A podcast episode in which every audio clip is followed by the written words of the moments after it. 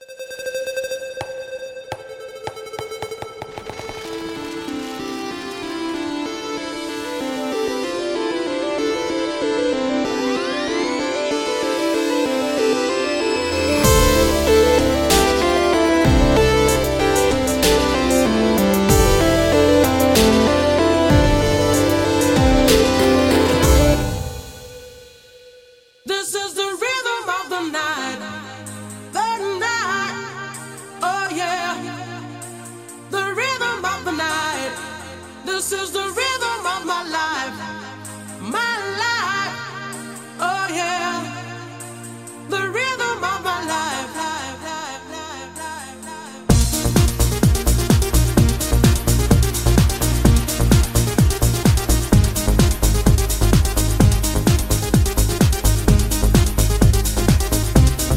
começando o episódio número 55 do Tabulices, nosso podcast sobre boards e cards no fim do mundo. Eu sou o PH Mazili. E eu sou Danilo Silvestre. É isso aí, a gente que não grava nunca, ou pelo menos faz uns, uns intervalos muito grandes. Mesmo com a pandemia, a gente tá aqui gravando, hein? Quem diria? Olha só, somos, somos resistentes. É, som- a- mais do que resistentes, somos vizinhos. Isso ajuda Isso ajudou muitíssimo. E no fundo, se você não está fazendo absolutamente nada na quarentena, gravar podcast é uma boa solução. É, é, só não, não vale viajar, atravessar a cidade pra gravar podcast, né? Grava pela internet. Isso, é. Tecnologia tá aí Certo? isso. Isso aí, maravilha. Então, hoje a gente tem um programa um pouco diferente, né? Dan? A gente não fez roteiro. A gente, no último programa a gente falou tanto sobre os roteirinhos do, do Tabulices. e hoje a gente vai gravar mais relax, sem roteiro, certo? Pra dar uma.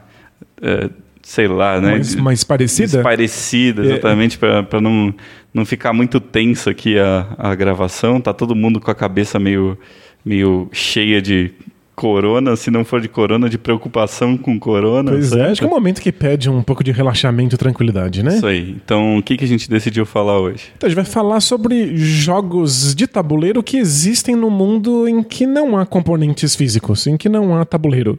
Isso, a gente não tá falando aqui de jogos, de versões digitais de jogos analógicos, certo? Isso, a gente tá falando aqui de jogos eletrônicos que existem só como jogos eletrônicos, mas eles não são de fato videogames. Eles são jogos de tabuleiro que existem eletronicamente. Isso. Ou será que eles são videogames? Não sei. Ah, então, é Hum, uma questão complicada. Tem problemas aí. Mas no fundo, estamos falando aqui de jogos que podem ser jogados em quarentena e que não exige que você jogue sozinho, porque você pode jogar hum, virtualmente com outras pessoas. É verdade, tem jogos multiplayer, jogos single player também, que são muito legais desse tipo. Então eu tenho jogado bastante desse, desse tipo de jogo ultimamente, então resolvi sugerir pra gente falar um pouco deles. Não sei se você também tem alguns exemplos aí pra pra falar sobre jogos desse tipo que você já tenha jogado e tal, mas vamos, vamos seguir em frente. Boa. E eu acho que a gente tá fazendo aqui um caminho inverso. Porque, em geral, os jogadores de tabuleiro tentam convencer jogadores de videogame a ir- virem jogar jogos de tabuleiro. É verdade, né? A gente Mais tá fazendo aqui o caminho que não é tão usual, que é convencer jogadores de tabuleiro de que existem coisas interessantes jogadas de maneira digital. E a gente sabe que existe uma resistência grande muitas vezes, né? Sem dúvida. é. Tem gente que migrou em definitivo para jogos de tabuleiro, tem gente que nunca passou pela parte tecnológica. Tem gente que simplesmente ficou com jogos de tabuleiro. E não é só um preconceito com a tecnologia, não é só eu não quero a tecnologia.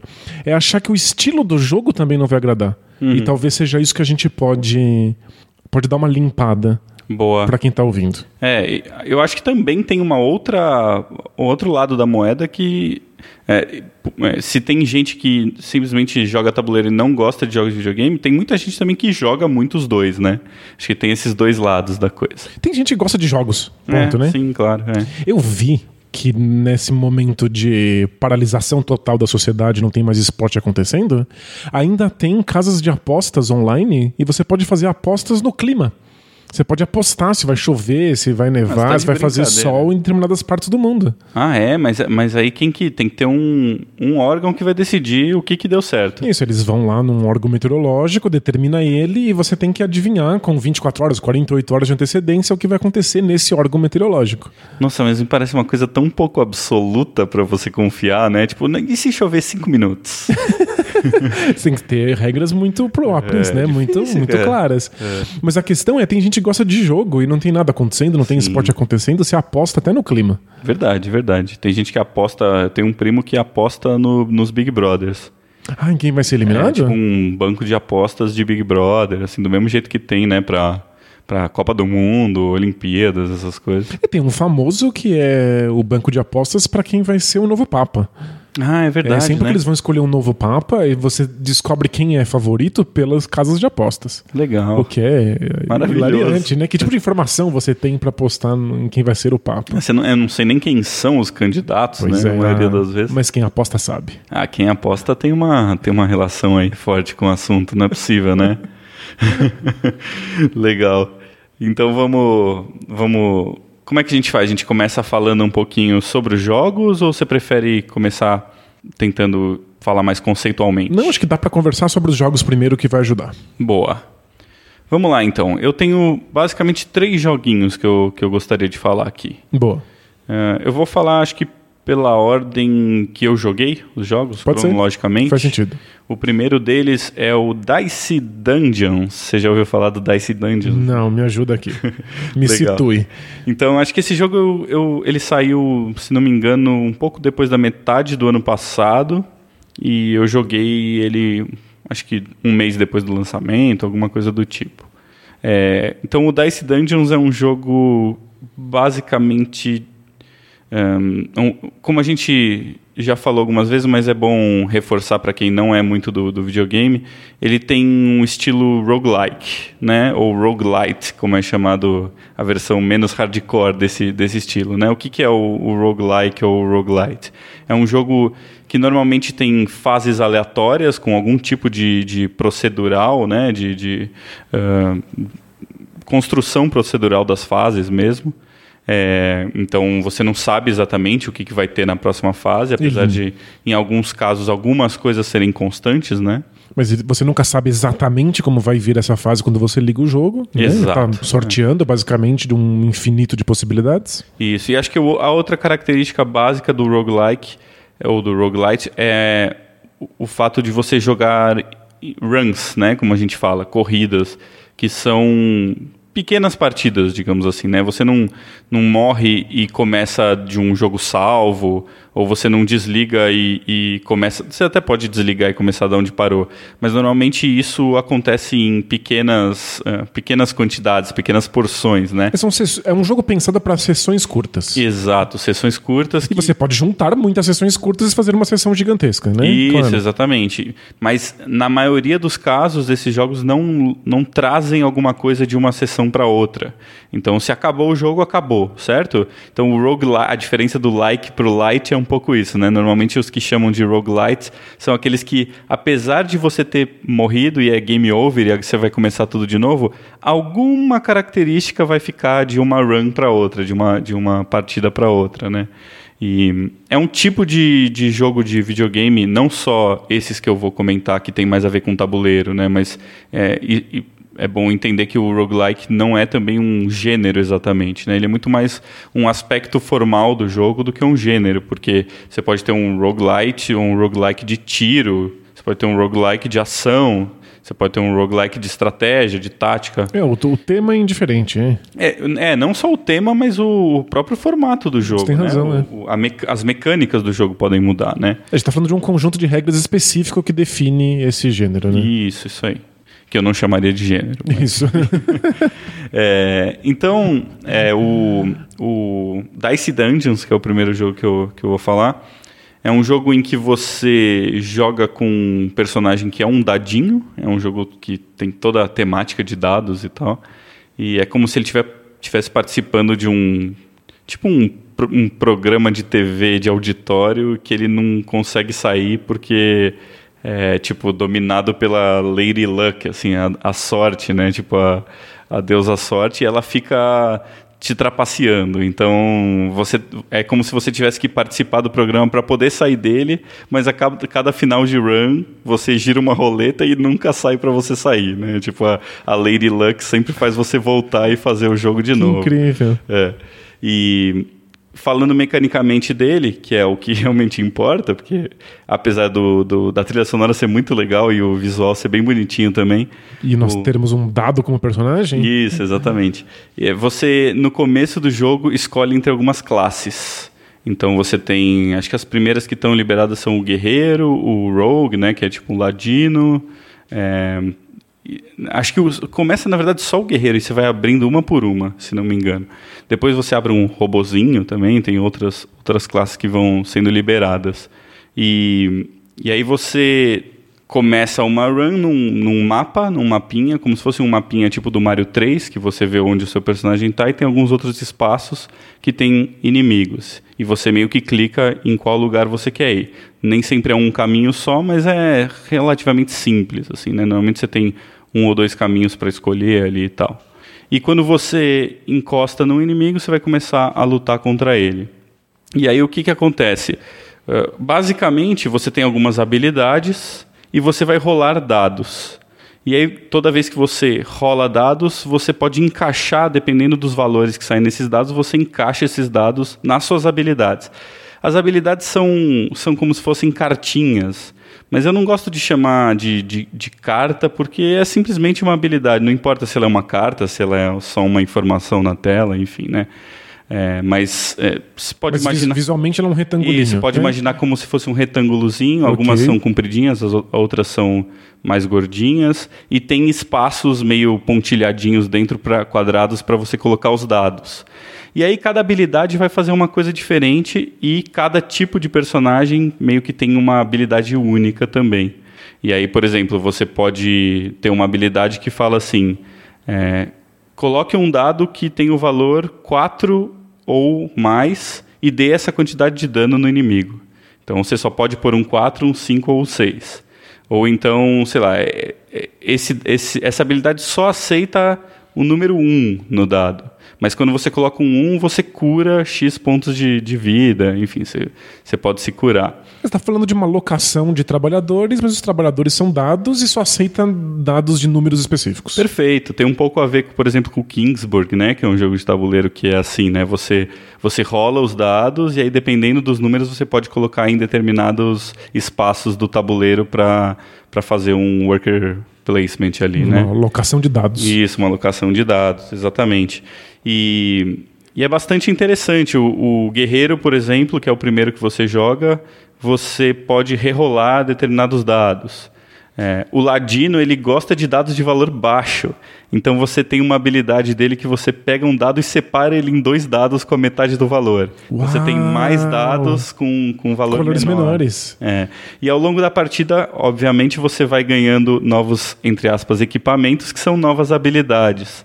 Né? Então você é, pode. Tem um, é, é interessante porque você tem um, um inventário como se fosse meio do Diablo, que tem um espaço físico certo e que dependendo do tamanho da sua carta de habilidade, ela cabe ou não naquele espaço. Muito interessante. É. E aí você pode. Na verdade, acho que só existem dois tamanhos: uma carta grandona e uma que é menorzinha. Você pode ter mais habilidades se você escolher as habilidades menores. Exato. E você também pode usar umas forjas lá no meio para melhorar algumas habilidades. E é interessante como cada personagem joga muito diferente e, e, as habilidades que você vai encontrando também pelo caminho, às vezes você tem opções, né? Você tem que escolher entre duas habilidades e tal. É, muitas vezes quando você, acho que sempre que você mata um inimigo, ele te dá duas opções de habilidade para você escolher uma delas. Então, você vai meio que montando uma build, assim, né, durante o jogo. E você joga os dados todos os turnos? Todo turno você joga dados, e aí o inimigo também joga dados e tem as habilidades específicas dele. Cada inimigo tem as suas habilidades e joga uma quantidade de dados. É, e de... você vê esses dados sendo rolados, caindo, dando você? Vê, você é vê, é tudo, tudo 2D, tudo fofinho, assim, meio bonitinho o jogo, mas você está sempre vendo os dados rolando. São dados de seis lados bem comuns mesmo, branquinho e preto. E e os inimigos também rolam esses dados e alocam lá nas habilidades específicas deles e tal, na, no turno deles. E basicamente é isso. E o que eu realmente acho mais legal é como os personagens são diferentes, né? Então eu falei, o guerreiro é meio que o standard, assim, mais tradicionalzão. O ladino tem essa questão de ir dividindo os dados. E também tem, tem status que você consegue colocar nos inimigos ou em você mesmo, dependendo das habilidades que você tem. Então tem habilidades que, que dão poison nos inimigos, então eles ficam tomando dano com a cada turno, né? E aí o, o ladino, por exemplo, tem algumas habilidades que que fazem isso com mais frequência e tal.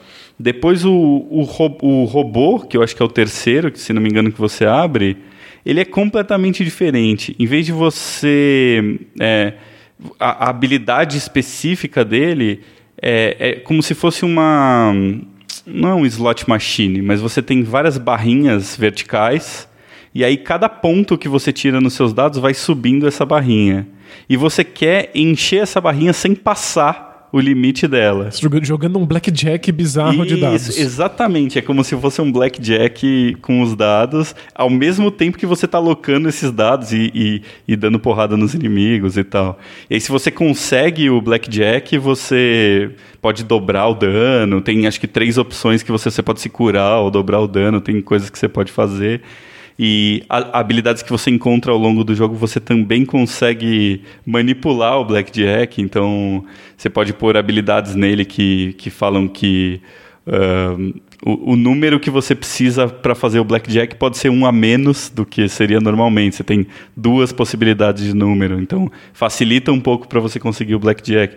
Ou então, se você consegue um, um, um, blackjack, você faz o dobro da habilidade que ele faria normalmente. Bem legal. Você pode investir meio em, em características diferentes dependendo do personagem, né? Depois tem, o, tem a, bru, a bruxa ou o mago também, não lembro, que é as habilidades um, são fixas e, e, aí você vai... É, putz, é difícil de explicar esse. Mas você vai... Um, para cada dado que você tira, você meio que consegue colocar uma magia diferente na, como habilidade para ela. E aí você depois coloca o dado em cima dessa magia, mas você primeiro vai montando quais habilidades ela tem em cada combate, meio que zera, e aí você vai cada para cada tipo de dado que sair, você pode, em vez de usar ele para ativar uma habilidade, você pode usar ele para meio que escrever essa habilidade no grimório Uau. dele, assim? Então é, é basicamente isso. Tem é, muito mais fácil e simples de entender olhando para o jogo do que explicando, mas acho que deu para ter uma ideia. Deu né, para ter, ter, uma noção, e o legal é que, como eu não conheço o jogo, eu não vi o jogo, a sua descrição, simplesmente através do som, me descreveu um jogo de tabuleiro. Uhum, sim, é, na verdade é muito parecido, né? Inclusive uma série de questões espaciais que remetem a componentes físicos. Uhum. Como ver quais cartas cabem dentro de uma limitação, os dados que tem que rolar, você tem que pegar um dado fisicamente e colocar em cima de uma habilidade para acioná-la.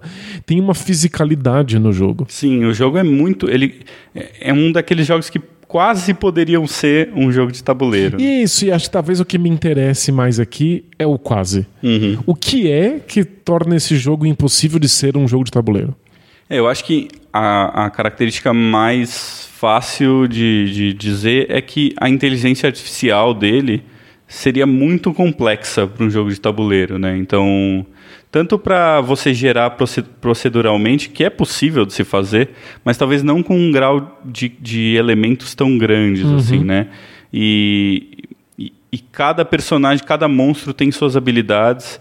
Quando eles rolam os dados, o próprio computador decide aquilo, e aí não, não dá para saber qual o tamanho do algoritmo né, que, o, que o computador usa para decidir as jogadas do computador. Pode ser uma coisa muito simples, mas pode ser uma coisa complexa. De qualquer maneira, se a gente pensar que a gente pode simplificar isso, daria para ser, daria para ter. Daria para ser uma versão pior, mais aguada, com menos coisas acontecendo, com menos aleatoriedade. Isso, talvez, é. Com menos decisões por parte do, do adversário do computador. É. é. É aquilo que a gente sempre fala, né? O número de elementos em que a gente pode colocar num jogo de tabuleiro é sempre é menor do que num jogo de videogame, né? O, o computador ele consegue lembrar de muita coisa pra gente, ele consegue ter pilhas enormes para sortear coisas que seriam impossíveis num, num jogo de tabuleiro físico. Mas acho que no caso do Dice Dungeons, né, é, a, essa parte toda gerenciada pelo computador poderia ser simplificada e colocada num jogo de tabuleiro, sim. Imagino que sim. É, talvez a, é, essa questão dos dados seja um, um, um, um, pouco um limitador também, né? Porque se você tem uma habilidade que parte um dado no meio Exato. e transforma em dois. Você teria que devolver para a caixa e pegar da caixa dados menores. Isso. Tem... É, na verdade, o tamanho deles é, é o mesmo fisicamente, mas o, o, os pontos é que mudam. Né? Então, se eu tirei um 3 e eu uso essa habilidade, vai virar um 2 e um 1, os meus outros dados.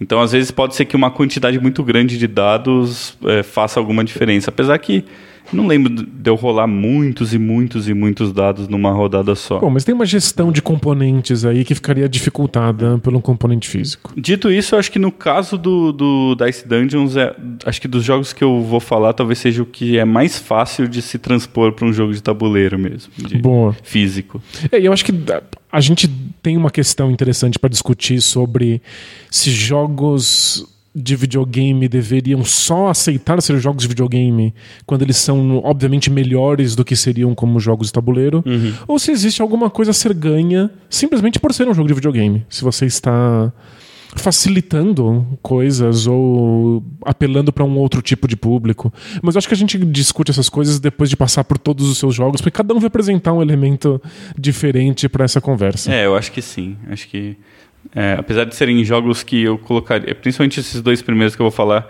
eu colocaria eles numa mesma prateleira, né? ainda assim são jogos bem diferentes entre si. Espero que falando a gente consiga perceber essas diferenças, porque não é tão simples assim. Mas faz, Mas parte, vamos, vamos lá. lá. Então, o segundo jogo que eu vou falar, talvez mais gente conheça, porque eu acho que ele fez um pouco mais de sucesso e ele foi muito streamado no Twitch, né, nessas plataformas de, em que, em que o pessoal vê a galera jogando, que é o Slay the Spire. Esse acho que eu já, já conversei um pouco com você, né? Sem dúvida. Sobre esse jogo. É, o Slay the Spire é um deck builder roguelike. Então, de gente... novo, estamos falando sobre um jogo que aleatoriza os desafios, as, as fases, as salas. Perfeito. Os, os desafios. Isso, é. E, e, e, dando, esse, dando essa descrição, eu poderia, por exemplo, estar tá falando do Clank, né? Um pouco, talvez. Faz sentido. Eu, é. eu, eu, já falei, quando eu falei do Clank aqui, eu falei que eu achava que ele se assemelhava um pouco a, a, um, a um roguelike no videogame, né? Então, tem jogos de, de videogame que seguem mais ou menos essa lógica. Então, deixa eu tentar explicar um pouquinho do Slay the Spire. Uh, o Slay the Spire também é um jogo em que você escolhe uma classe no começo, e são umas classes meio diferentonas, assim, um pouco menos chavão de, de RPG medieval. De fantasia, é. É. Mas ainda assim você consegue perceber um pouco esses arquétipos de, de, de guerreiro, ladino, tem um, tem um robô também, por coincidência. E o, a última personagem que foi lançada, foi lançada recentemente, é um, uma espécie de um ninja, uma, uma ninja, assim.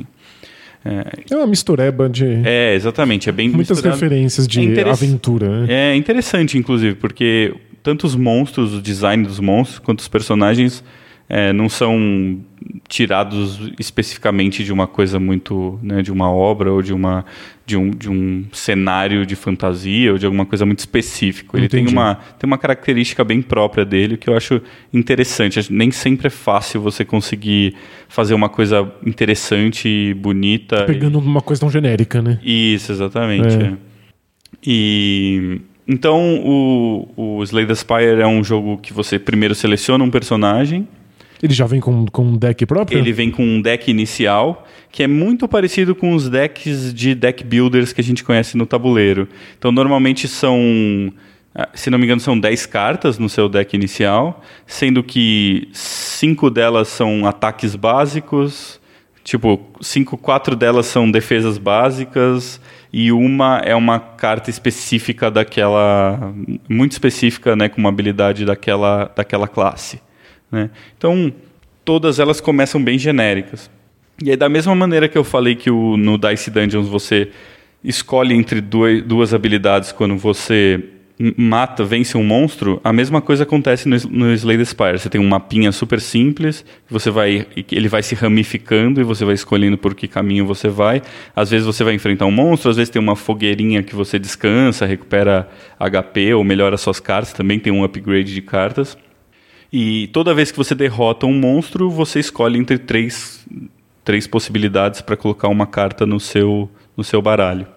E é diferente do Dice Dungeons, essa carta não está equipada, né? E você pode usar ela a qualquer momento. Ela vem no seu que... baralho, você vai ter que comprar ela essa. vai ser embaralhada ali e aí em algum momento você compra ela. Como os baralhos não são muito grandes, é fácil, numa mesma partida, o baralho ser rodado inteiro. Legal. É... Mesmo que as partidas não sejam tão longas assim, né? São Sim, partidas curtas, né? É, o, o Slay é um pouquinho mais comprido. Acho que se você conseguir chegar até ao o final do último nível ali, que é o, se não me engano, são três níveis, e aí tem um meio, é, meio opcional, assim, meio secreto. Mas se você fizer uma run normal até o final, até o último chefe, com os três níveis, eu imagino que você vai jogar por uns 40 minutos, mais okay. ou menos. É, é compridinho. É, um pouco mais comprido. Acho que no Dice Dungeons é em torno de 20, 25 minutos uma run. É, chegando no fim, né? Então, ele é basicamente isso. Você vai melhorando o seu baralho, colocando é, estratégias dependendo das cartas que você escolher. E ele tem uma variedade muito grande de possibilidades para cada personagem. Não é porque você pega um personagem que você vai jogar sempre do mesmo jeito com aquele personagem. Então existem, sei lá, quatro, cinco tipos de baralhos diferentes que você pode fazer, né, estratégias diferentes que você pode montar o seu baralho para usar. Então, por exemplo, se você pegar o cara que é mais guerreiro, você pode fazer uma estratégia super agressiva de muito dano, né? De ficar batendo no cara o máximo possível é, e deixando o cara mais fraco, né? Colocando uma tipo um status que o cara toma mais dano.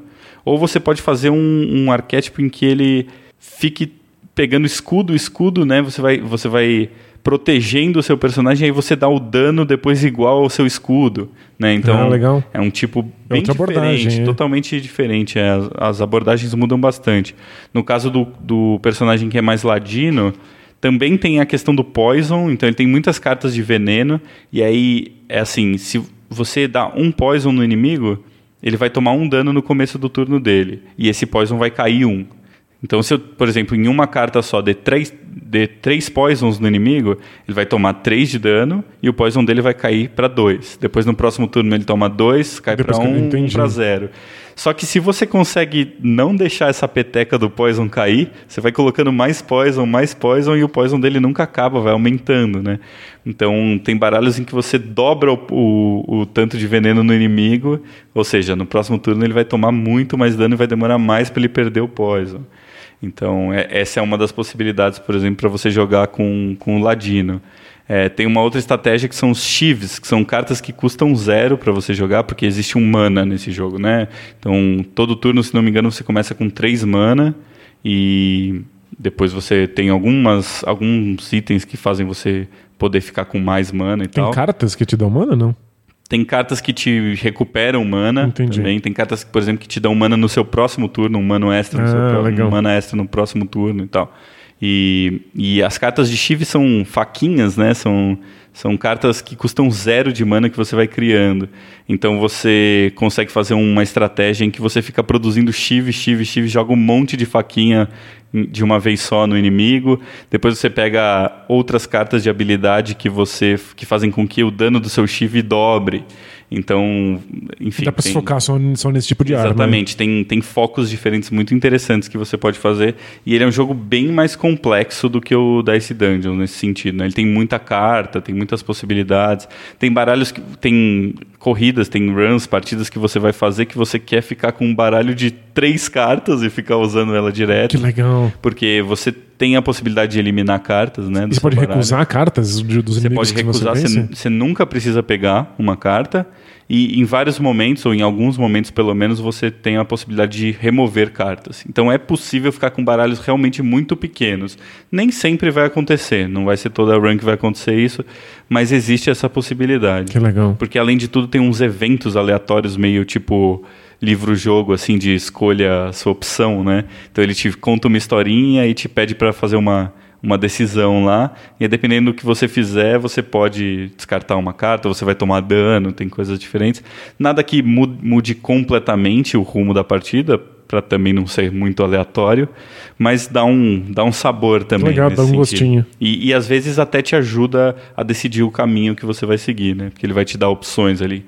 Ah, o que, que você quer fazer então? É ganhar a vida? É, fazer o upgrade numa carta, remover uma carta, né? Tem coisas diferentes que É, vão vão- aparecer dependendo da run. Vão afunilando a sua estratégia para aquela corrida em particular. Né? Exato. Então você tem que ter uma estratégia geral, um pensamento geral do que o seu deck vai fazer, mas ao mesmo tempo as coisas que vão acontecendo no meio da run fazem que você tem, com que você tenha que se adaptar também. né? Muito interessante.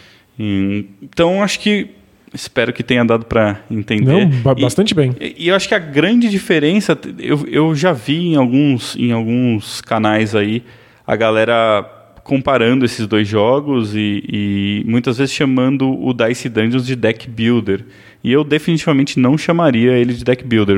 O Slay the Spire com certeza é um deck builder, né? Que você embaralha ali as cartas e aí você depende um pouco das estatísticas para tirar essas cartas, quantas vezes elas vão aparecer, qual a chance.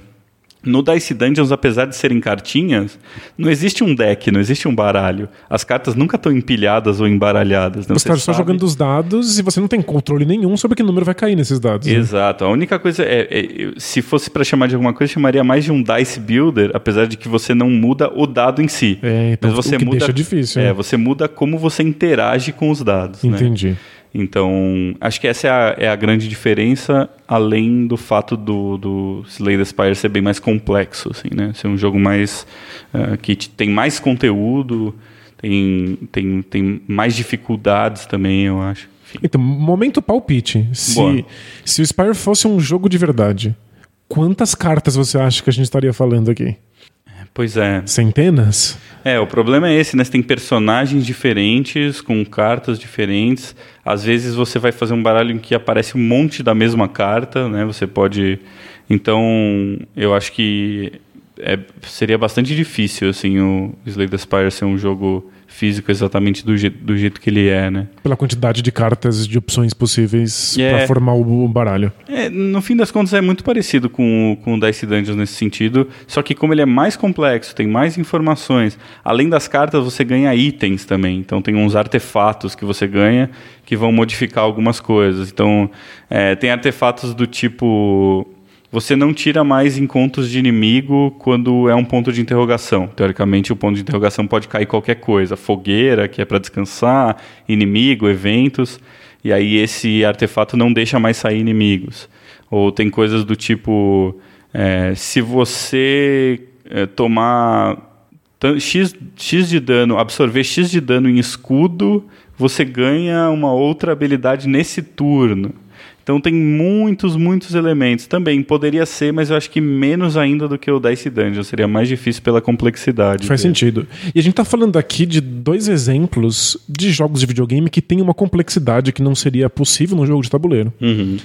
E, em geral, nós estamos acostumados a imaginar que os jogos de videogame, por terem muitas opções e opções que vão muito para além do papelão e do componente de plástico, poderiam pensar em questões de design muito próprias. né? Você pode fazer mundos abertos, você pode fazer gráficos cartunescos ou gráficos ultra realistas, você pode fazer imersões de vários tipos.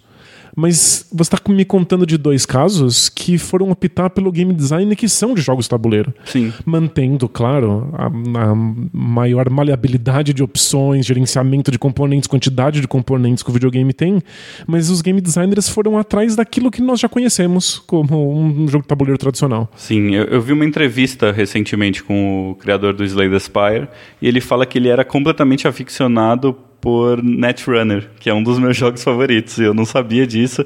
Ele falou, inclusive, que ele tinha sites de Netrunner. Olha né, só. Discussões sobre o jogo. E tal. seriam muito amigos, é? É, ainda pode ser. Pelo menos íamos jogar Netrunner. Sem dúvida. Mas ele, mas acho que isso é, um, é um, uma dica legal para tentar entender o que que ele, o que que ele quis fazer com o jogo, né? Ele quis fazer um jogo de videogame, sim, mas ao mesmo tempo ele quis fazer um jogo de tabuleiro, né? É, é um jogo de videogame na quantidade de opções e inclusive no público que isso atinge. Mas em termos de game design, é um jogo de tabuleiro em sua essência, né? Eu acho que ainda o melhor exemplo pra gente é o Civilization, que é um jogo que ele é, ele, é ele é virtualmente possível de se acontecer no, no, no, no mundo real. Só que é uma quantidade absurda de, de, de, informação que seria um jogo que a caixa ocuparia uma sala inteira e que ninguém saberia todas as regras, né? Enfim. E que ninguém nunca ia encontrar o componente que precisa, né? Mas, mas se você pensar, ele é um jogo de tabuleiro, ele tem pouquíssimas informações ocultas, né? Você, você meio que sabe tudo o que está acontecendo. É... é... basta comparar o que é o, o, Civilization no computador com o que é o Civilization no jogo de tabuleiro, no porque tabuleiro, ele existe, exato. né? O New Dawn. Uhum. Né? Você está cortando uma série de elementos que não são mais possíveis por uma limitação física mesmo, uma coisa. É, nesse caso você está cortando tanto que nem é a mesma coisa, né? É, tipo, virou uma um coisa diferente. Jogo, assim, né? Mas eu, eu tô achando interessante que são, são jogos que estão diretamente olhando, assumidamente olhando para o jogo de tabuleiro uhum. como base de game design. Sim. E acho que o seu próximo jogo, de uma empresa muitíssimo famosa, milionária, que Sim. tem um alcance gigantesco e que já fez jogos que são jogos que seriam completamente impossíveis em jogos de tabuleiro, a gente está falando aqui da Riot, Sim. fez uma opção por ir na direção de um game design que é reconhecível como um jogo de cartas. É um, é um ele, no fundo, ele é um card game. Eu acho que ele é o menos possível de se existir, mas ainda assim tem muitos e muitos elementos de um card game, né? Então, é então- o Legends of Runeterra, que é minha nova, meu novo vício aí, né? Boa. Conta, conta pra galera o que tá acontecendo. Então, um, o pessoal já deve pelo menos ter ouvido falar em Magic, certo? A gente já fez um programa sobre Magic. E a gente inclusive. também já fez um sobre deck building, então Isso. tá todo mundo aí bem amparado. Isso, apesar da gente ter chegado à conclusão de que deck builders não são necessariamente jogos como Magic, certo? Certo. Mas um, então o Magic é um jogo de cartas colecionáveis, é um jogo que existe desde os anos 90, em que você monta os seus baralhos previamente, né, antes, antes das partidas acontecerem com cartas que você vai ou comprando de, de, de boosters, né, de, de saquinhos de, aleatórios. Pacotinhos de figurinha? Isso, como se fossem pacotinhos aleatórios ou de outras fontes. Enfim, hoje em dia com a internet é muito comum a venda de cartas avulsas também para você montar o seu deck, né? E o Magic é o, talvez o jogo comercial mais bem sucedido, né, de, de tabletop, de mesa, assim. Um, e, e depois de muitos anos aí existindo, a Blizzard, que é a empresa que faz o Warcraft, o Starcraft, resolveu fazer o Hearthstone, que é uma versão virtual do jogo de cartas, de um jogo de cartas muito similar ao Magic, certo? Quão parecido com o Magic é? É, é, parecido assim a ponto de declaradamente os, os desenvolvedores falarem que jogavam Magic Entendi. e adorarem Magic. É, tem coisas diferentes, eu vou falar um pouco sobre isso também, mas basicamente a ideia é transformar esse universo do, do, do jogo de cartas colecionáveis físico para um jogo virtual, certo? Então, é, se, imitando mesmo muitas das, da, das coisas que você faz num, num jogo de cartas físico colecionáveis. Então, você também pode comprar boosters de, de cartas para para adicionar a sua coleção. De cartas sortidas que você não sabe quais são. Isso, de cartas uh, virtuais e, e, aleatórias, né? É, tem ali um, um, uma outra possibilidade de você uh, comprar cartas, se não me engano, cartas meio que um starter pack para você começar já com como se fosse um core setzinho, né, de um jogo de tabuleiro. É, mas ao mesmo tempo você não pode trocar cartas, porque senão ficaria meio esquisito você trocar cartas uh, virtuais, sendo que você pode fazer uma conta de graça e aí você tem mais, ganha mais cartas, e aí você. Enfim, não, é uma logística mais complicada. Claro. Então, basicamente o que eles fizeram para mudar isso foi você pode destruir a sua carta ou desencantar a sua carta, se não me engano eles chamam no Hearthstone, para ganhar um tipo de uma moedinha virtual que depois você pode construir novas cartas. Né? Então, dependendo da raridade da carta que você destrói, você ganha uma quantidade de dust, que é essa moedinha, e aí você usa esse dust depois para construir novas cartas, só que, obviamente, para construir novas cartas é muito mais caro do que o que você ganha destruindo uma carta dessa mesma raridade. Então né?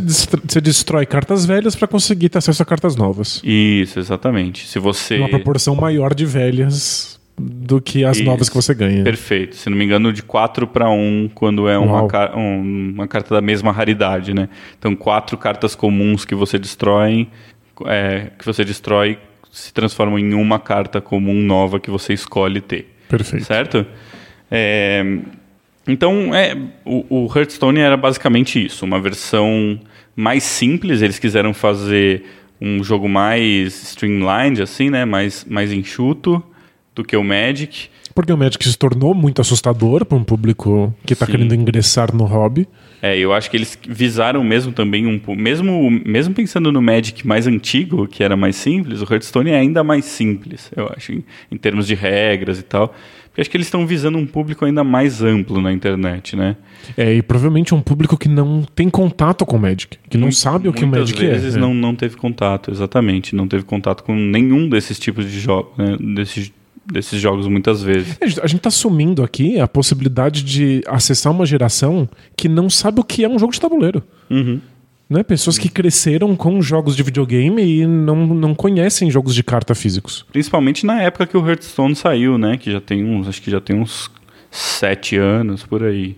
Então, a gente ainda, mesmo nós não estávamos tão acostumados ainda em jogar jogos de tabuleiro de novo, né? É verdade, é. Imagina pessoas mais novas aí que não tiveram os jogos da infância tão comuns como a gente teve. Não faz tal. sentido.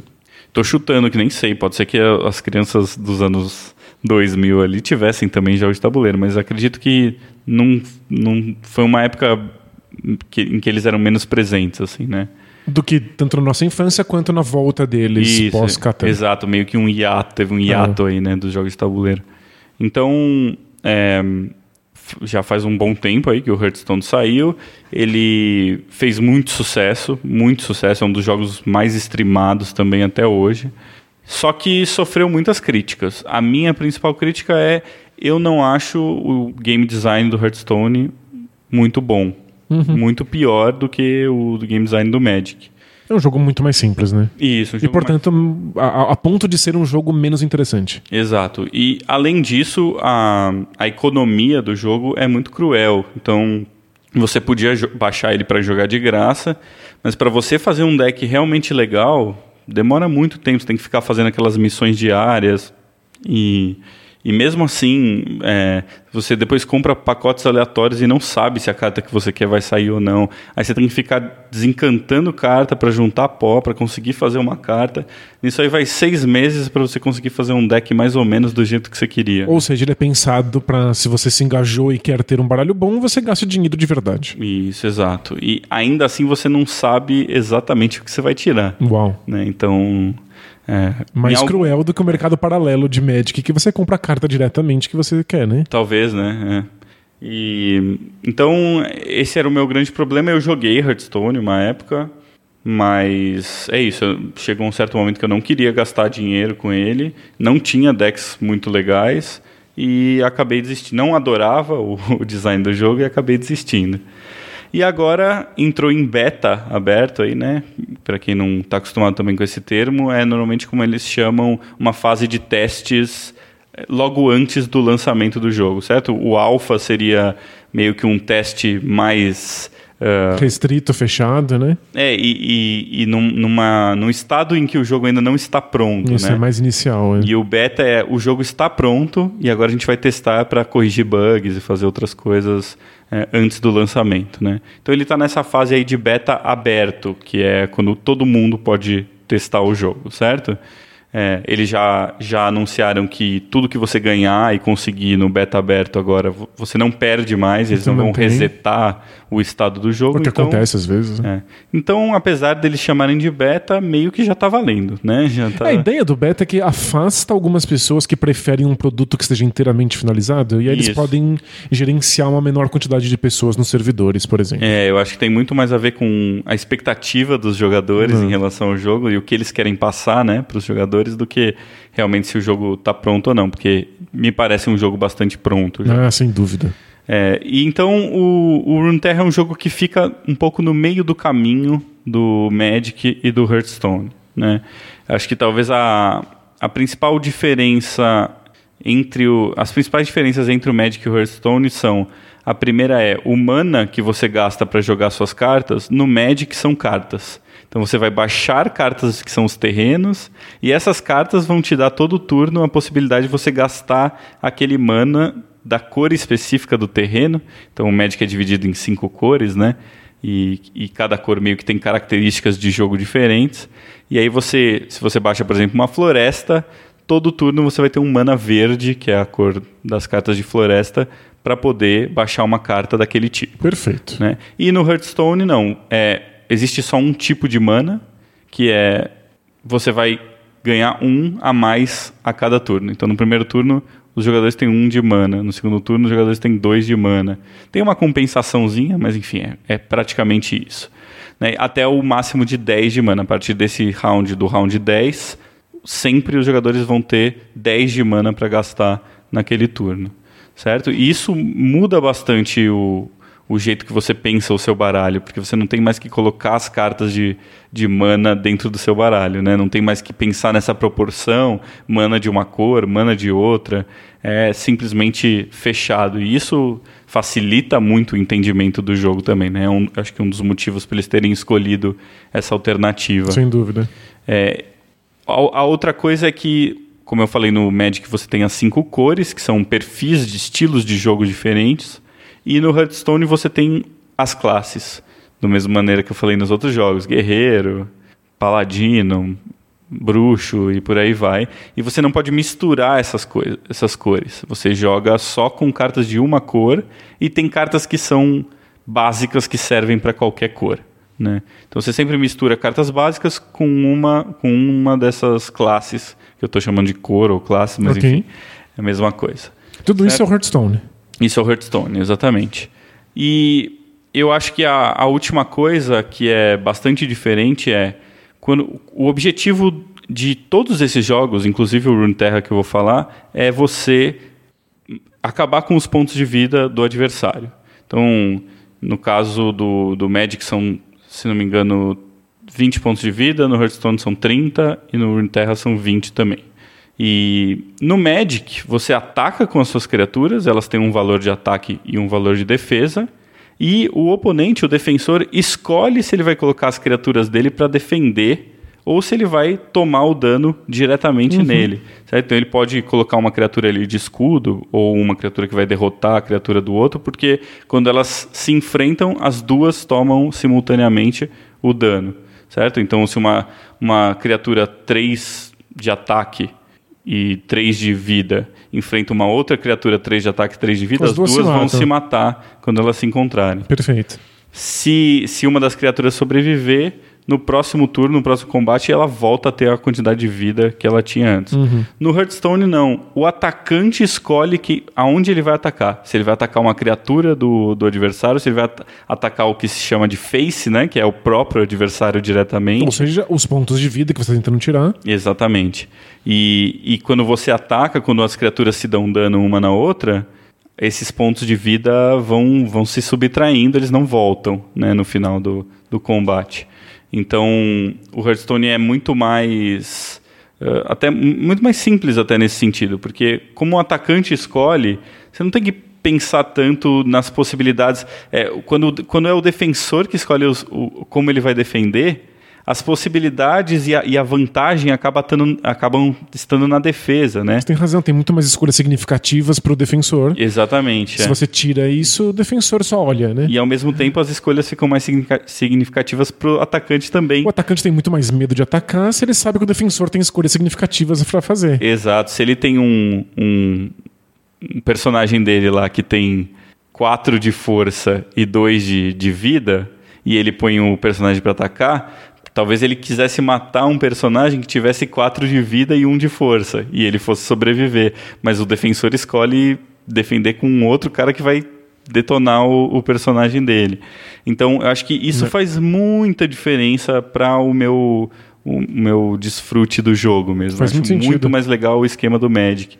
E é interessante Rune... quando os jogos de dois jogadores dar mais decisões para o defensor acaba forçando o atacante a também fazer mais decisões. Sim. O jogo hum. fica progressivamente mais complexo por conta disso. Né? Sim, com certeza.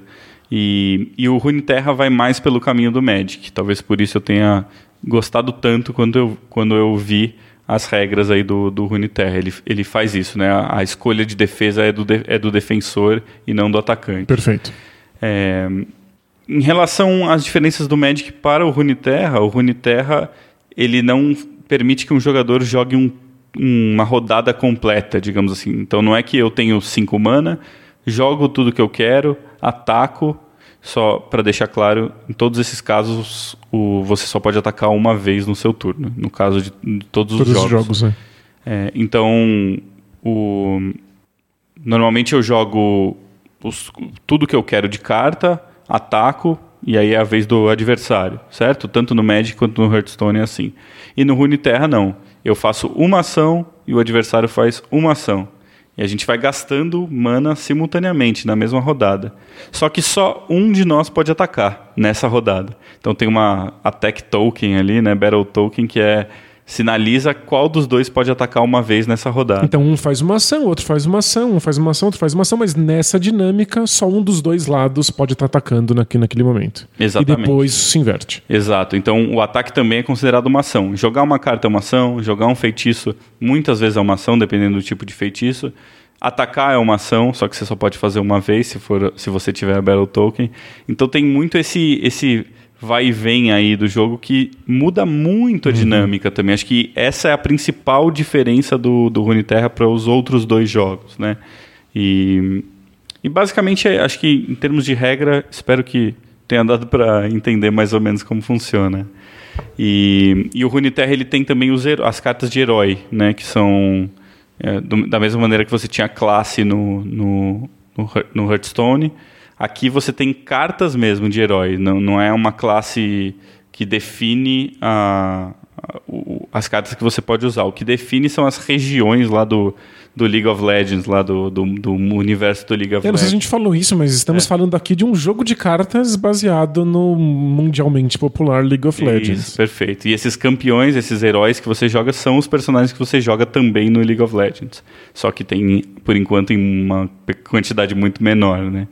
Então, você monta um baralho com uma ou duas regiões, no máximo duas regiões, e você escolhe heróis que você quiser daquela região para colocar no seu baralho. E eles podem morrer, voltar, tem um limite de três cartas iguais por, por baralho e só, no máximo, seis cartas de campeão. Então, acho que é uma outra coisa que, que dá um gostinho diferente para o jogo. Essas cartas de campeão podem subir de nível, que é uma coisa É muito, muito, diferente. surreal, né? Muito de RPG ou de Dungeon Crawler, mas não, ele sobe de nível no meio de um jogo normal de cartas. né? Exatamente. E cada tipo de cada campeão diferente sobe de nível de um jeito, né? Então tem campeões que sobem de nível quando eles atacam X vezes. Tem campeões que sobem de nível quando eles, quando eles veem tantos inimigos serem congelados, né? É, enfim, tem uma variedade muito grande. E para quem já está acostumado com, com, com esses jogos de, de cartas colecionáveis, é, segue mais ou menos a mesma forma, certo? É, por que, que eu por que, que eu acho que eu tô gostando tanto dele? E um dos, dos principais motivos.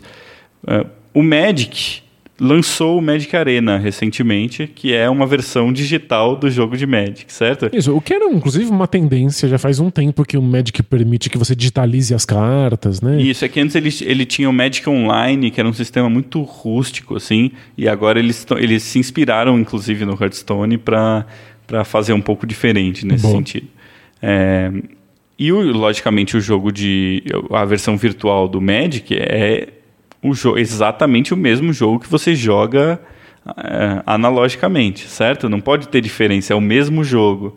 Então, apesar de ter uma interfacezinha, ter ali os, os gráficos, os marcadores, em termos de mecânica não muda absolutamente Isso. nada. Não se usa as possibilidades que a versão digital poderia trazer para o jogo, porque na verdade é só um jogo sendo passado para uma outra mídia. Perfeito. A única diferença é que ele precisa ter uma economia digital.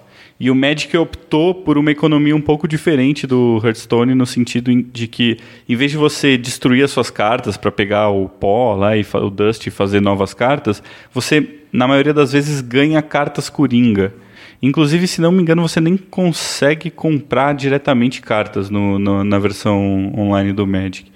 E aí você ganha cartas coringas de raridades diferentes. Então eu ganho uma carta coringa rara. E aí eu vou lá e transformo essa carta coringa rara em qualquer carta rara que eu quiser do jogo. Legal.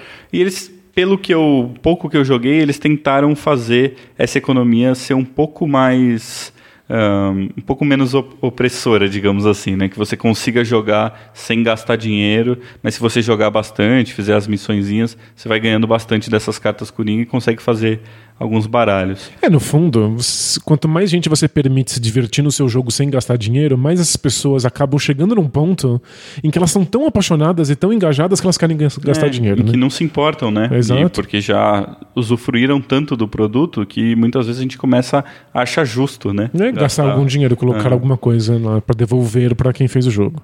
É, fora que um jogo com um jogo de graça com muita gente traz muito mais marketing, né? Traz muito mais é, muito mais visibilidade. Tem uma, uma, porcentagem de pessoas que jogam vão pagar. Quanto mais gente você tem, mais gente vem dessa porcentagem, né? Isso, exato. É, então eu tentei entrar no, no Magic. Olha Arena, só, né? Depois Tem, temos uma confissão aqui. é, não, eu gosto muito de Magic. Como É. eu falei, eu gosto muito mais do que mecanicamente do que do Hearthstone. Só que o Magic ele ele tá um pouco a porta de entrada dele tá um, um pouco hermética demais, digamos Claro, assim. claro. Então tinha muitas palavras-chave nas cartas que eu não conheço, não conhecia mais. É, isso significa que As cartas têm habilidades que você não, não cartas- reconhece, você não sabe do que se trata. tem habilidades que normalmente só tem lá o nominho da habilidade e ela se repete em muitas cartas, então eles só colocam aquela palavra-chave, né? Então, você tem que ir lá, dá para você, lógico que dá para você consultar, você pode pôr lá o mouse em cima da carta e ver o que que faz. Mas além de, de tudo, os textos das cartas são gigantescos, eles é, agora, agora não, já faz muito tempo, na verdade, mas não da época que eu jogava. Tem uns heróis também, que eles chamam de Planeswalkers, que é uma outra regra, e eu me senti um pouco intimidado, digamos assim. Né? Claro, é, é- é intimidante, de É, fato. é, eu não sei se eu não sei se intimidado é, é talvez a, a, a melhor palavra para mim. Acho que talvez as pessoas mais novas em card games se sintam mais dessa maneira.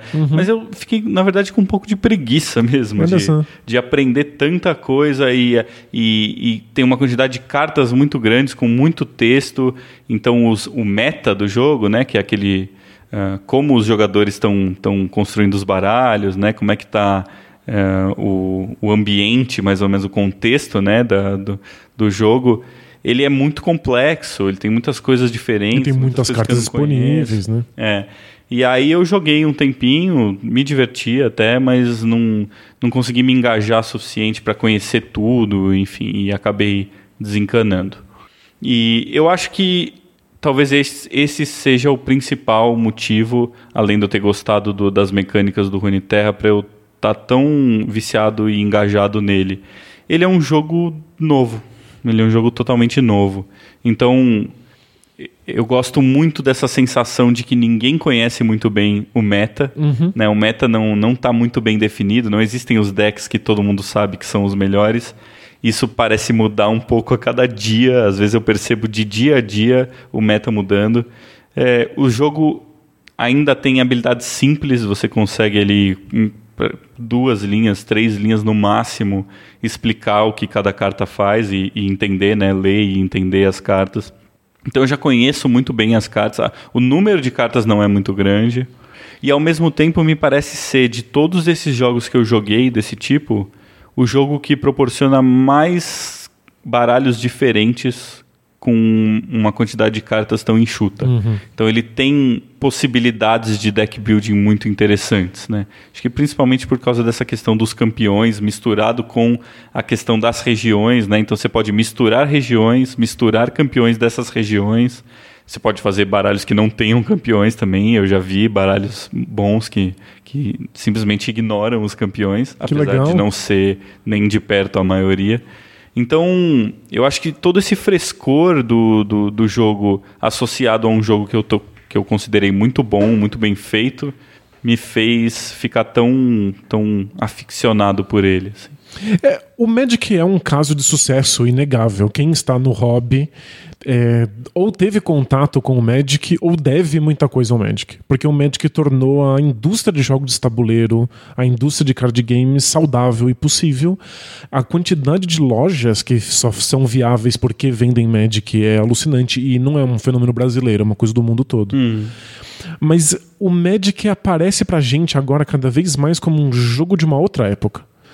Porque o Magic teve que fazer escolhas para ser esse sucesso comercial absurdo. E isso envolve você soltar expansões o tempo inteiro, e as expansões trazem regras novas e palavras-chave novas e habilidades novas, a ponto de que ele é um pouco demais para quem tá chegando agora. Sim. Então é um preço que você paga. Você quer manter o seu público, e o público do Magic é muito fiel e muito grande, você quer manter ele engajado. Então você complexifica o jogo constantemente. Mas você paga um preço de que o jogo se torna progressivamente mais inacessível. Então é. É obviamente uma escolha de sucesso. O Magic sabe o que fez. Mas é uma escolha que parece pra gente cada vez mais estranha. Numa época em que os jogos são mais acessíveis e uma quantidade muito grande de jogos é gratuita nos videogames, esperando que um, a- um- milhões de pessoas jogando seja de onde vem a receita. A quantidade e não o nível de paixão e engajamento pelas novas expansões ultra complexas, né? É, eu acho que o grande lance do Magic é que eles ainda conseguem sustentar, não só pelo número de jogadores, mas porque jogar Magic físico é muito caro. né? Você fazer bons decks e tal é muito caro. Você gasta muito dinheiro.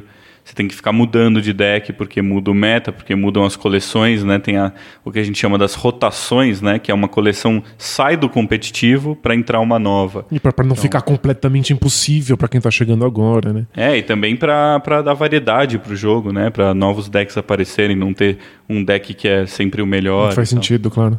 Então, é, o- o- os próprios, a Wizards of the Coast, né? Que é a empresa que, é, que faz o que é dona do Magic, que é a mesma do Dungeons and Dragons, eles estão, inclusive, investindo em novos formatos para Magic agora. Saiu.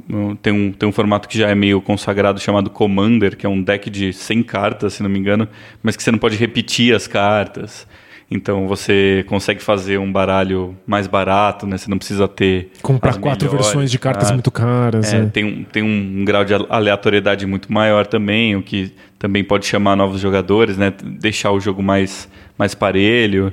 Enfim, é, ele- eles estão. Eles, eu acho que eles têm ciência disso, mas ao mesmo tempo, para mim, e acho que para muita gente, passa um pouco da, do limite. É, a dificuldade é que você tem que agradar os seus fãs fiéis e antigos, mas você também tem que ser acessível para os fãs novos. E é, é impossível fazer essas duas coisas perfeitamente bem ao mesmo tempo. E aí o Runeterra não só tem essa vantagem de ser um jogo novo, então ele é acessível por definição, mas ele também é um jogo mais antenado com as tendências modernas Sim, acho que sim. de ser um jogo em que as pessoas olham e entendem o que está acontecendo, mesmo que existam estratégias muito complexas por dentro. É, acho que de certa maneira ele pegou as boas ideias do Hearthstone é, de converter um jogo analógico em um jogo digital, mas mantendo um pouco mais da complexidade e da qualidade, digamos assim, do Magic, né? Ele E- juntou essas coisas. E, e- isso talvez seja a coisa que me interessa e que eu acho que, que vale pra gente encerrar a discussão, que é a, a empresa que fez o, o, o Runeterra é a empresa do League of Legends. E o League of Legends é um fenômeno mundial de um jogo 3D ultra complexo que se tornou esporte pra muita gente. A quantidade de pessoas que vivem disso. E a gente já faz comparações com xadrez, porque existem algumas similaridades lá em termos de estratégia e tática e a proporção de um de outro. Mas é um jogo extremamente complexo que a gente não imaginaria num jogo de tabuleiro. O jogo de tabuleiro do League of Legends não tem nada a ver com League of Legends. Só se aproveita do tema, dos personagens. Sim, é. É, é um jogo de programação, né? Que, de, Em que você programa robôs para andarem, atacar, não tem nada a ver com o jogo de videogame. Então é uma empresa que está perfeitamente ciente de que jogos de videogame têm possibilidades únicas. E aí, quando eles foram fazer a sua versão de um jogo novo, acessível para pegar uma parte do mercado, eles foram para um game design de card game. Eles foram olhar para o que o Magic está fazendo. E eu acho que isso é uma coisa interessante e que talvez aconteça cada vez mais. De que a possibilidade técnica do videogame não exija que você faça necessariamente designs mais complexos e mais fotorrealistas e mais 3D. Não, você pode ir para coisas simples do jogo de tabuleiro, porque tem alguma coisa você ganha aí. Uhum. Tem um, um grau de acessibilidade que os jogos de videogame agora buscam e que os jogos tabuleiro já fazem há muito tempo. Porque o jogo de tabuleiro tem que ser acessível por uma limitação física. Hum. A gente fala muito disso, né? O jogo de tabuleiro é limitação. Por causa dos componentes, porque eu tenho que lembrar das minhas regras. E isso causa alguma coisa que os videogames agora podem se apropriar. Então é legal ver esse movimento acontecendo. Sim. E eu acho que diferente dos outros jogos que eu falei, é, o próprio Hearthstone e o, e o Runeterra, eles vão um pouco além no sentido de se seria possível se fazer ou não o, a versão analógica deles, porque eles começam a extrapolar algumas mecânicas e, e, e, passar um pouco essa barreira do que é possível ou não de se fazer analogicamente. Por exemplo, uh, cartas que falam que você pode. É, quando você. Quando uma criatura morre, uma, uma criatura X sua, você pode comprar ou você ganha uma carta de criatura daquele tipo qualquer do jogo inteiro. Então é uma carta que nem está no seu baralho, mas ela vai aparecer em algum momento. Muito legal. Né? Então, é... Eu gosto muito daquelas que é você, se você usa a carta, as próximas três custam mais barato. Isso. E o jogo consegue gerenciar esse tipo de coisa para você. Elas já Isso. custam mais, porque você pode levar muito tempo para botar aquela carta em jogo e ela já tá naturalmente mais barata. Sim, mas eu acho que ainda é um problema de memória nesse caso, né? Sim. Mas no caso de uma carta que não tem no seu baralho, que às vezes você nem num jogo como Magic você não tem a carta. É isso, é, e ela tem que loja, aparecer é... em algum momento no, no baralho, né? Hum. Tem aquelas outras cartas, por por exemplo, que implantam cogumelos no baralho do inimigo. Né? Então o, cogumelo é, um, é um, um, veneninho ali que vai dar um de dano quando o inimigo comprar aquela carta, para cada cogumelo que tiver implantado. Não tem como fazer isso num ele, jogo.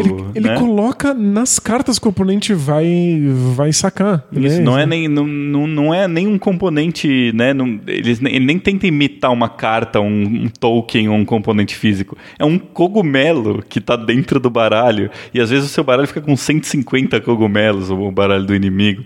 Ou seja, é, é, completamente fora do que um jogo de cartas poderia fazer nesse é, sentido. Mas é, é, é, curiosamente dentro da mesma linha. Sim. Assim, é, é como se o game Acho que é uma designer. extrapolação mesmo. É mesmo, é, a, a palavra é perfeita. Porque é como se o game designer de um jogo de cartas não precisasse mais se preocupar com a materialidade do jogo de cartas. Uhum. Isso não quer dizer que ele não seja ainda um jogo de cartas. Isso. Ele só é um jogo de cartas livre. Uhum. E você abre mão de algumas coisas, você abre mão da materialidade, você abre mão de você poder pegar as cartas na mão e cheirá-las, mas você ainda está falando de um jogo de cartas em todos os aspectos do game design, uhum. que no fundo é o principal de um jogo. Sim. Então, para quem tem muito preconceito e fala, não, eu quero continuar com os meus jogos físicos, saiba que existem esses jogos físicos, mas sem a fisicalidade, sendo apresentadas numa frequência cada vez mais, mais constante. Eu acho que a lógica da criação do jogo, a filosofia Isso. de design do jogo é a mesma de um jogo de, de cartas físico, né? E é por isso que eu, eu tenho esse receio de falar que eles sejam jogos de videogame. Eles são, eu estou perfeitamente ciente uhum. disso. Mas a filosofia de design deles não é. Sim, com certeza. Com certeza. Mesmo do, do dos três jogos, Exato, eu acho que a gente é. falou, né? A gente está falando de jogos que têm um, uma linha de pensamento, uma linha de design que é, é completamente atrelada ao jogo de tabuleiro. Hum. Mas em outra chave, em outra, em outra mídia, para um público diferente. O que não quer dizer que o mesmo público não pode jogar as duas coisas. Mas apresenta para pessoas que não estão dispostas a pegar um jogo de cartolina, que acham isso antiquado. Uhum. É, e, e eu acho que nada melhor do que os tempos que a gente vive hoje para incentivar as pessoas a tentar, né, e a jogar esses jogos, porque é, talvez seja a, exper a, experiência mais próxima que a gente pode ter de um jogo de tabuleiro. Tudo bem, você tem esses jogos de tabuleiro versão digital mesmo, que a gente já conversou aqui, né? Então, o Ticket to Ride, versão para computador. Isso, o Twilight Struggle, que eu adoro, a versão digital é maravilhosa. Mas eu acho que esse, esse tipo de jogo digital tem uma desvantagem, né, em relação ao, aos, aos jogos de videogame, de cartas, enfim, esses que a gente está realmente falando hoje, que é, eles não foram pensados para serem Exatamente, jogos de computador. é. Esses jogos, além de serem jogos de carta, eles foram pensados para existirem num ambiente de computador, né? É, a gente está, de certa maneira, aprisionando um jogo de tabuleiro numa versão digital quando a gente faz essa transição de um jogo como o Twilight Struggle. Né? A gente está colocando ele ali num ambiente limitado e a gente se sente assim. Tem uma limitação. Eu, não consigo pegar esse componente, eu queria. Eu não consigo olhar isso, eu queria. Eu não consigo ver o tabuleiro todo de uma vez, eu queria. É, porque ao mesmo tempo tem essa questão, né? Apesar da gente ter ma- mais limitações no jogo de tabuleiro, a gente, por um lado, tem menos limitação no sentido da visão, da, da- né, de olhar o jogo e de olhar um tabuleiro inteiro e, e entender o que está acontecendo. Normalmente os tabuleiros são maiores do que as nossas telas. Pois né? E tem menos informações, é, tem, tem, tem mais informações mas muito, muito- não sei explicar isso, muito espalhadas, né, pelo tabuleiro. E, e mesmo quando o, o jogo digital de tabuleiro faz um bom trabalho no PC de te mostrar tabelas de informações, não é a mesma coisa do panorama que você tem quando você Exato. olha para uma mesa, né? Então, é essa é a parte interessante. Transpor um jogo de tabuleiro pro digital não liberta o digital. Não dá mais opções pro digital. Em geral, aprisiona ele numa coisa que faz ele parecer incompleto e que gera um preconceito muito compreensível em jogadores de tabuleiro. Mas a gente tá falando aqui de uma outra coisa, que não é prender, é libertar. É um jogo que já é pensado para uma mídia digital e, portanto, se apropria de todas as possibilidades e vantagens que isso pode trazer. Sim. Então é um jogo de tabuleiro, mas tem a mesma filosofia de design. Mas tem coisas que você nunca encontraria na sua mesa e que, para quem se interessa em game design, na evolução dos jogos, em como os jogos acontecem, vale a pena conferir. Muito bom, legal, Dan. E em termos de quarentena, é, vale mais a pena ainda. É isso aí. Bom, então acho que por hoje é só. Foi um episódio meio diferente. É, espero que, pelo menos para uma ou outra semana, isso não seja. não- vocês não achem isso muito ruim, né? Mas, enfim. Eu acho que, no fundo, a gente está apresentando um, um panorama que algumas pessoas não gostam ou não, não conhecem nos jogos de tabuleiro. Acho que é legal sempre colocar isso na mesa. Show. Então, já que a gente não falou, da, fala pro pessoal das redes sociais como que a galera pode ouvir o podcast. Boa, você escuta a gente no Spotify, ou nossa plataforma de podcasts favorita, e também na Ludopédia, onde você pode deixar comentários pra gente, participar das melhores discussões. O povo da Ludopédia é sempre muito carinhoso com a gente. Muito obrigado, continue mandando os seus recadinhos pra gente por lá. E se você não quer mandar mensagens na Ludopédia, você pode entrar em contato com a gente via e-mail no tabulices.gmail.com, no Twitter, arroba tabulices, no Facebook, barra tabulices, e no Instagram, arroba tabulices também. Maravilha. Aproveitem e se vocês gostam do Tabulices, votem na gente no Prêmio Ludopédia. Estamos concorrendo na categoria de melhor podcast para o ano de 2019 e o voto de vocês seria muito importante para a gente seguir para a segunda fase. Então, se você tiver um tempinho disponível, se você não está na Ludopédia, mas gosta do Tabulices e quer ajudar, faz um cadastro rapidinho e vota lá porque vai ser muito bacana. Isso aí. Queria agradecer também o pessoal que apareceu na live que eu fiz tocando baixo. Ah, no que Twitch. legal! Quem, quem quiser acompanhar e me seguir o meu canal é o PHMAZ, M de macaco, PHMAS, certo? É, Lá no Twitch? isso, um pessoal do, eu, eu coloquei no Instagram, tanto o meu quanto do Tabulices, e um pessoal do Tabulices apareceu. Eu tô planejando fazer mais e também talvez jogar algumas coisinhas no, no Tabletop Simulator com o pessoal que tiver afim. Então fiquem ligados aí, a gente vai avisando. Boa, nesses momentos difíceis, unam-se e joguem jogos juntos, nem que seja pela internet. Isso aí, maravilha. Valeu! Tchau!